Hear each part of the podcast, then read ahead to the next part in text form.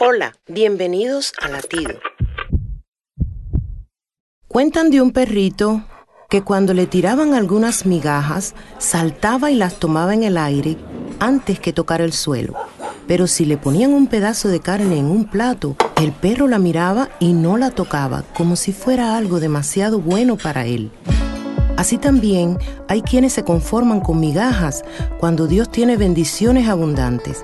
Algunos piensan que al ser gratis es demasiado bueno para creerlo, pero la palabra de Dios dice, oigan, ¿alguien tiene sed? Que venga y beba, aunque no tenga dinero. ¿Por qué gastar el dinero en alimento que no nutre? Escuchen y les diré dónde obtener buen alimento que fortalece el alma. Ven hoy al Señor y disfrutarás del mejor alimento, totalmente gratis. Latido les llega a través del ejército de salvación.